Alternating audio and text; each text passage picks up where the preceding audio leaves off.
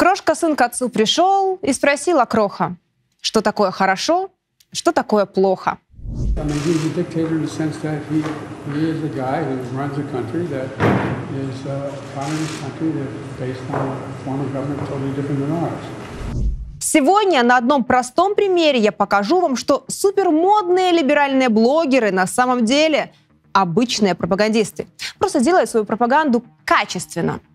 А еще мы услышим людей в разных уголках самой демократичной страны мира, США, чтобы узнать, правы ли наши либералы о том, что в демократиях люди живут как в раю.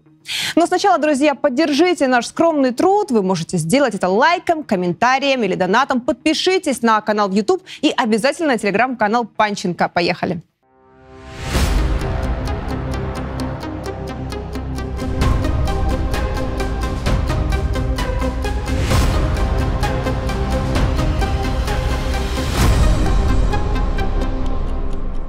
Есть такой российский кучерявый блогер Илья Варламов. Всю жизнь он получал деньги то от Кремля, то от мэрии Москвы, то от Циркова. Теперь решил поиграть в журналистику, пересказывая простые вещи. А меня назвать пропагандисткой. Лукашенко дал большое интервью Диане Панченко, ныне российская пропагандистка. Ильюша не объясняет, почему я пропагандистка, а я на пальцах покажу, почему Варламов пропагандист. А вот, например, диалог Варламова и российского ученого-экономиста Гуриева. Другая важная корреляция. Нет богатых недемократических стран. Вот если вы хотите стать богатой страной, то все страны, которые стали богатыми, это демократические страны. Есть буквально два исключения. Это Сингапур и нефтяные монархии, у которых очень много нефти на душу населения. У одного ученые степени, у другого миллионы подписчиков. Но в целом это общение напоминает диалог двух домохозяек в моем родном Николаеве. Знаете, иногда говорят, уберите от экранов детей. А я хочу сказать, тащите детей, расскажем им, как устроен мир. Диалог Гуриева с Варламовым – это пропаганда для молодежи. Про доброе и светлое. Чтобы юные умы понимали, где хорошо, а где плохо. Хорошо – это Запад, плохо – весь остальной мир – Запад товарищи собирательно назвали демократией. То есть если в стране демократия, то страна процветающая. Давайте разберем это утверждение. Открываем список самых богатых стран за 2021 год. И сразу дадим либералам фору и уберем Макао и Гонконг как части Китая. Да и западная пропаганда нам говорит, что в Китае не демократия. И берем Сан-Марино, это государство посреди Италии, там 30 тысяч жителей, это если Киеве посчитать выручку крупнейшей компании на один торговый центр. А если взять Москву-Сити, то получается, что там живут люди лучше всего. Итак, первое. Люксембург. Форма правления – конституционная монархия. Ирландия. Демократия. Одна из крупнейших в мире корпоративных офшорных зон, которая недавно чуть не обанкротилась. Деньги здесь формально числятся на бумаге у транснациональных компаний. Реальная экономика завязана в большинстве своем на Великобританию. Сингапур. Формально демократия, по факту нет. Страна, которая успешно воспользовалась своим географическим положением, став логистическим и финансовым центром при торговле Китая на Запад. Если кто-то не знает, то Ли Куан Ю был у власти 52 года. Сейчас Сингапуром руководит его сын. Демократия или монархия? Согласимся с Гуриевым, не демократия. Кстати, чем-то подобным могла бы быть Украина, если бы выстроила отношения с Западом и Востоком. Но Украина решила не быть в центре мировой торговли, а выбрала путь быть на периферии западного блока. Дальше Катар, абсолютная монархия. Швейцария, демократия. Швейцария добилась успеха за счет своей нейтральности, став одним из финансовых центров мира. Сегодня с этим статусом она прощается. Объединенные Арабские Эмираты, абсолютная монархия. Норвегия, конституционная монархия. США – демократия. Бруней – абсолютная монархия. Дания – конституционная монархия. И теперь смотрим. Из десяти самых богатых стран только у трех все выглядит как демократия. Ирландия, Швейцария и США. И неважно, какая страна, если система так устроена, результат будет один и тот же. Богатство Ирландии только на бумаге. Швейцария – международный финансовый центр. Остаются Соединенные Штаты Америки. Соединенные Штаты Америки – самая демократичная страна в мире, страна, о которой мечтает молодежь и в России, и в Украине, оплот демократии.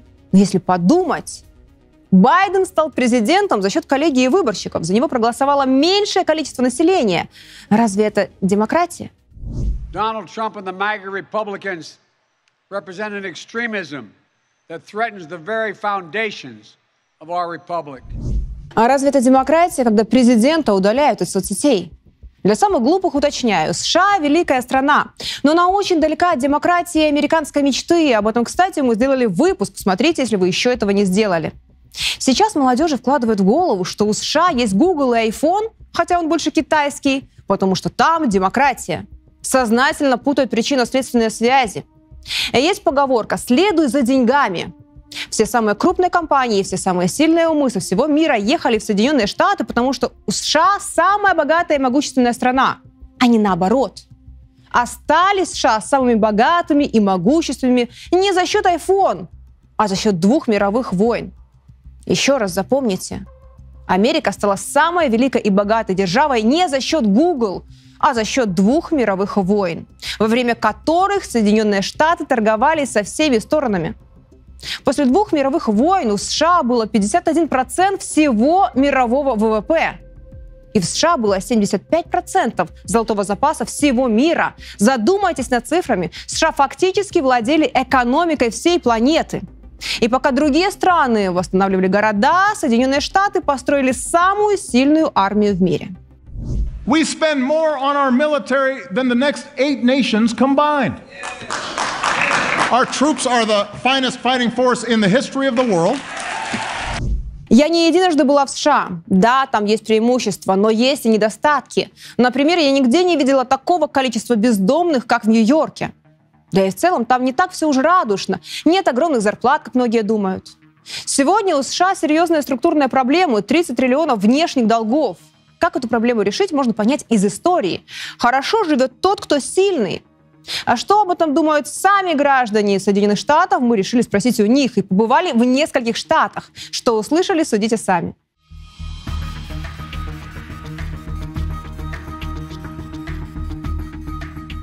I don't think that they care about the United States people as much as they say that they do. I do think the United States cares about its citizens. People in power do care about their citizens, but I also feel like they care more about their personal agendas than they do about us. does the U.S. care about its citizens um, just as much as it cares about the 1%? And those are the people that matter. I don't see them repairing our own infrastructure, and the economy's crumbling, and I just don't trust the government. Certain areas are definitely getting neglected as well, so it's it's 50-50 kind of. They they are. I do believe that they are concerned about the constituents. I believe um, it could do better and more, as in supporting the people, especially with healthcare. I do not feel like it does, or there wouldn't be as many homeless people on the streets as there is today. Social Security, Medicare, healthcare, education. It's it's not looking good. not yeah. feeling good. They're just gonna do whatever's right for them. Whatever they whatever's good for them. Fuck the people. yeah. We are starving, we are homeless, we're not being taken care of overall when the war is being funded by us and our taxpayer money. Our roads suck and we pay for them. And I could go on and on. I, I think that we've been fed a lot of promises that were never delivered on in the Western world, America prides itself in being the best in the world and everything. But when you look at the statistics behind it, America is far behind most developed nations in many, many, many aspects. Uh, we send a lot of our money overseas, and honestly, it's not just that. It's the fact that our, our, our like our politicians just don't care about the people. I do see a lot of like I guess homelessness and stuff out there still. So I'm not totally sure to be honest. So, but I'll say not optimistic about it the government has ruined things like healthcare and um, just cost of living. I mean, I don't think that they want to put in the effort to make life better in the US. It's sort of if you're rich, then you can have a nice life, but if you don't have money, you, you know. The US is is often like portrayed as this American dream, and a lot of immigrants come here. My parents came here in search of something that was non existent. So, no, I don't think they care about all of their citizens. Homelessness is on the rise. It's the economy is bad, but they're not doing anything about it. Instead of uh, assisting the people here in the U.S., they send the money out to support other people. Все, что я хотела показать, что все эти либеральные разговоры не работают на практике. Любое сильное государство строится вокруг стержня, традиций и лидера, как бы его ни называли монархом или президентом, будь то Сингапур, США или Катар. А вся эта теория про сменяемость власти зачастую только вредит государству. Ни один большой проект невозможно запустить за 4 года. Горизонт планирования государства 20-30 лет. Как пример, Украина и Россия. Россия – лидер в освоении атома, в Украине радуется открытию магазина H&M.